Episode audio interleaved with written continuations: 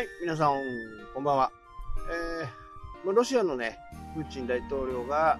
一応演説しました。戦争宣言とかね、そういったものは一切なかったですけどね。これはやっぱり戦況において、ちょっとやっぱり厳しいということが分かってきたのかなというふうに、ちょっとね、感じてますね。まあ、とはいえね、えー、前回300万人をね、超えた国内脱出者、は400万人になりましたね。で、その人たちのね、多くはインテリジェンス。結構、お勉強ができる人たちで、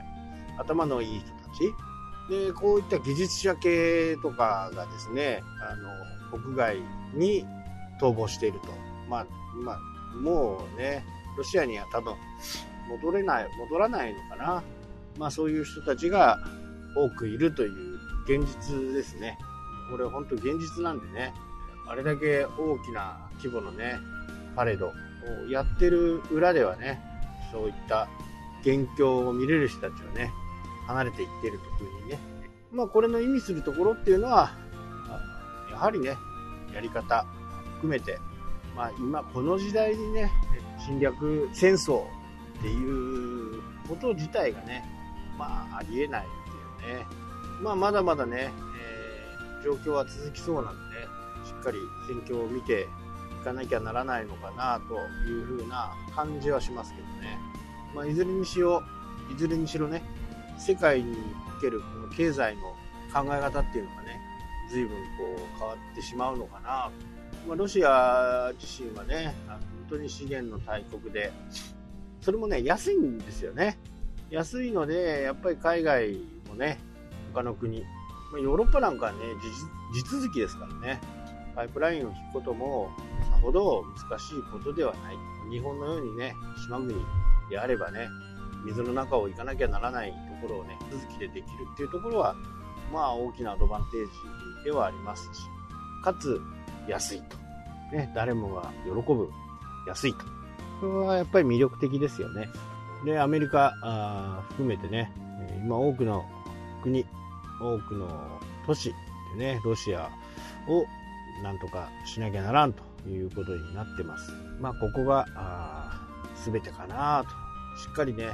反省して、早くね、撤退してくれと思うわけですけどね。ただこれやっぱりね、裸の王様になって、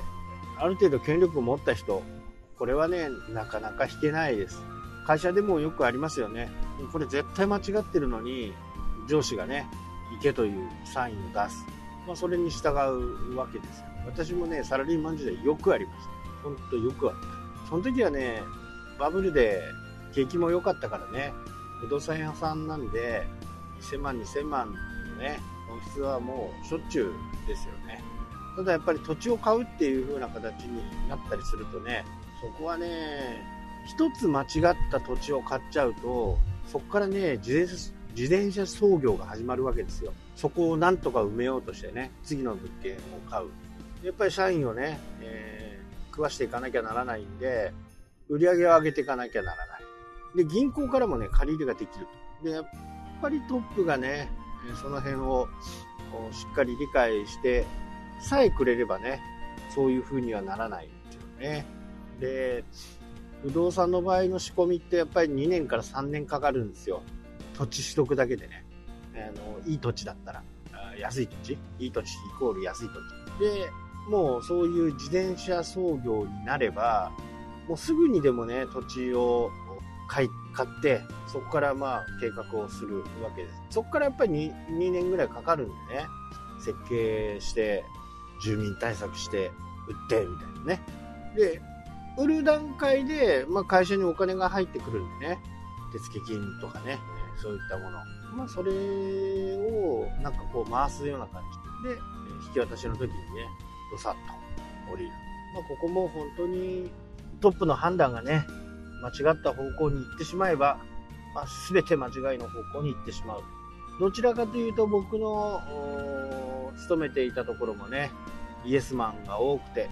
社長がワンマンで、いいところもあったんですけどね、え、共感する部分もすごくあってね、途中からね、喉頭がんになってずっと筆談になりましたね。それでもね、あの意欲的にね会社に来て指示を出してましたからそういう姿を見るとねよし頑張らなきゃっていうふうにね思いましたね。会社組織まあ友達そういったものをね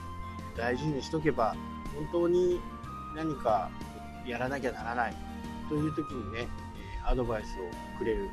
で大抵はねあのー、やめた方がいいんじゃないっていうふうに言うんですよ。大体。新しいことやるって言ったらね。そうじゃなくてね何かいいアイディアがないか、まあ、それがやりたいっていうんだからねそれを達成するために何ができるかっていうことをね考えた方がいうふうに私は思いますね。だってねやりたいものはねやりたいんだよね。ただ単にやりたいって言ってるんじゃなくて何か根拠があってねやりたいと言ってるわけですからそこに賛同してねややるのはいいけどどうやってどういう風な形で、ね、計画してるのとかね。やっぱり3ヶ月6ヶ月はね無給でも大丈夫なのっていうところですよね。やっぱり判断っていうのはねどんな時にでも必要だしいい判断をする。ということを勉強しておかないとダメかなというふうにね思います。人の言ったことをね鵜呑みにしてはダメ。調べて。もうこれ以上調べられないっていうねところまで、え来て自分で考える。もちろんねあのー、アイデア商品でね時間がすぐ出さなきゃならないとかねえいうことも多々あるでしょうけど今はウェブの時代なんでそういったこともね費用もそんなにかからなくプロモーションなんかもできますしそこが問題かなと。はいというわけでね今日はこの辺で終わりになります。それではまた。したっけ？